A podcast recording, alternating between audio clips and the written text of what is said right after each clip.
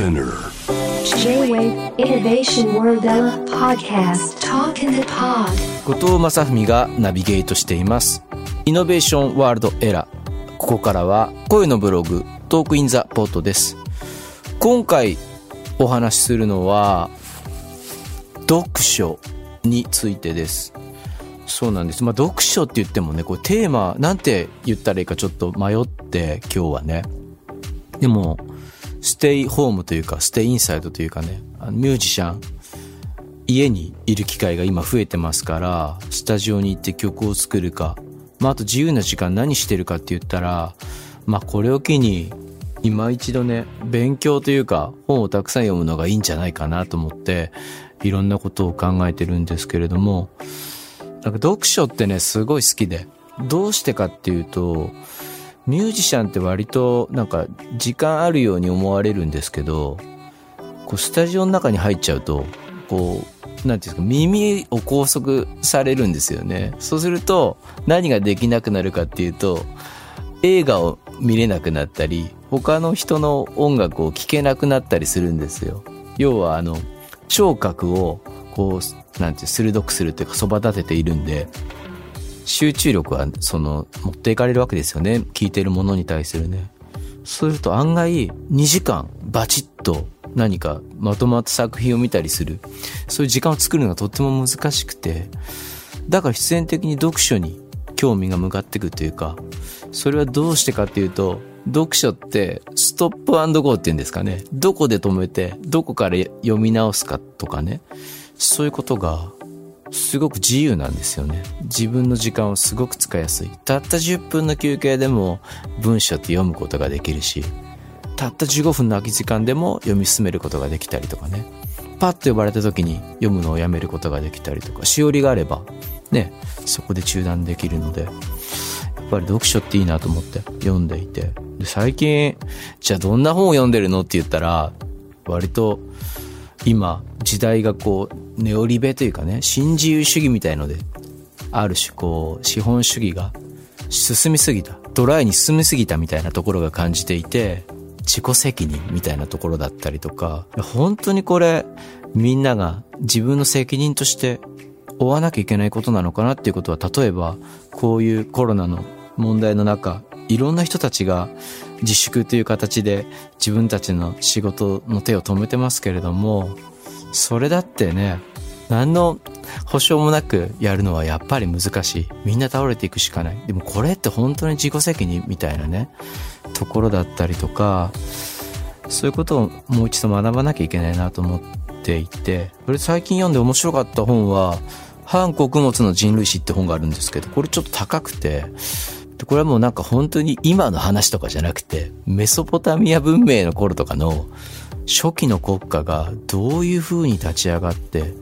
その時に、例えば農業みたいなね、今僕たちがこう、あの、要は定住して、農耕民族になって初めてこう、なんて言ったらいいんだろう、文明的な文化的な暮らしができるようになった。それは農業のおかげなんだ、みたいな話なんだけど、本当にそうだろうか、みたいなことを一から問うている本というかね、国ってどうやってできたのかとか、そう。なかなか読んだ本のことをバチッと一言でまとめるのは難しいですけれども、例えば農業をすること、定住して穀物を作ることって、狩猟採集生活をするよりもリスクが高いし、カロリーも低いんだってことを著者の人は書いていて、つまり定住して仕事をしてこう穀物を作るよりも、いろんなとこを渡り歩いてお肉を取ったり、木の実を取ったりした方が栄養価も高いし、病気に対するリスクも低いし、っていう話なんですよね。しかもこう、あるところに住んで穀物を作ると、そこに対して労働っていうのが生まれてくるし、その労働はなんて言うんですかね、その、集落とか国家のこう、権力のある人に吸い上げられたりして、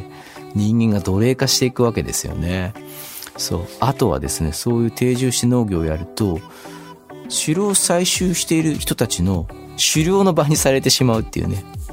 そのみんなが住んでいてそこに穀物があっていろんなものが集まってると、まあ要は盗賊とかね、盗賊って呼んでよかったのか当時わからないですけれども、狩猟採集してる人たちは人間からも狩猟採集してたんだっていう話ですよね。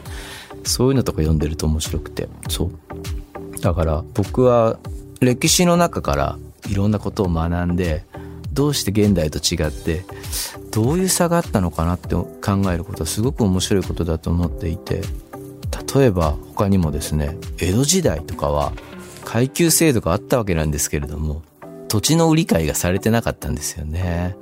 例えばその後土地が商品となることによって人々は労働者になっていったわけでで労働者になると今度なんていうんですかねそれは収奪というか搾取の対象になっていくわけなんですよね。地面に張り付いてない人たちがものすごくその資本主義っていうのに大事でみたいな考え方を学んだりとかね。そういう意味では話が簡単にはまとまらないんですけれども僕たちのこう生き方暮らし方っていうのはもちろん当たり前のものではなくてどういう変遷を経てどういう過程を経て今の働き方とか暮らし方っていうのが自分たちにとって当たり前になったのかみたいな。そういうのを辿っていく。それってね意外と読書がね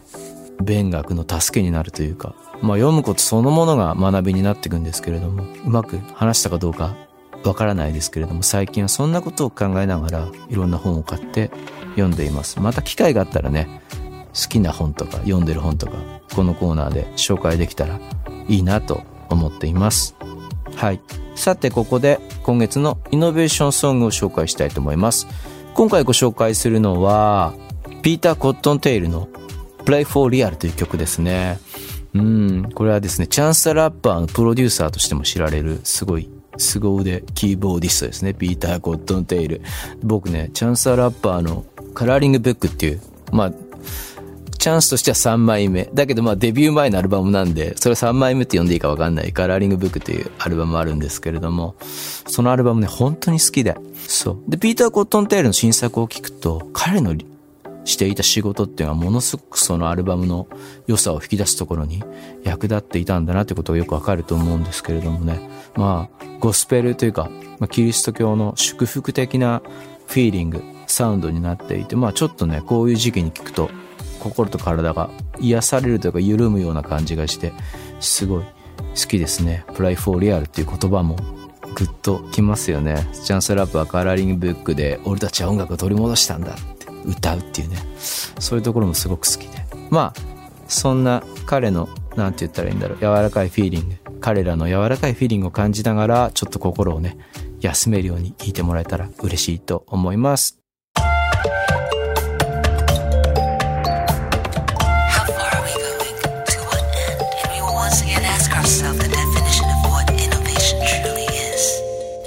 Listening to J-Wave Innovation World Era podcast.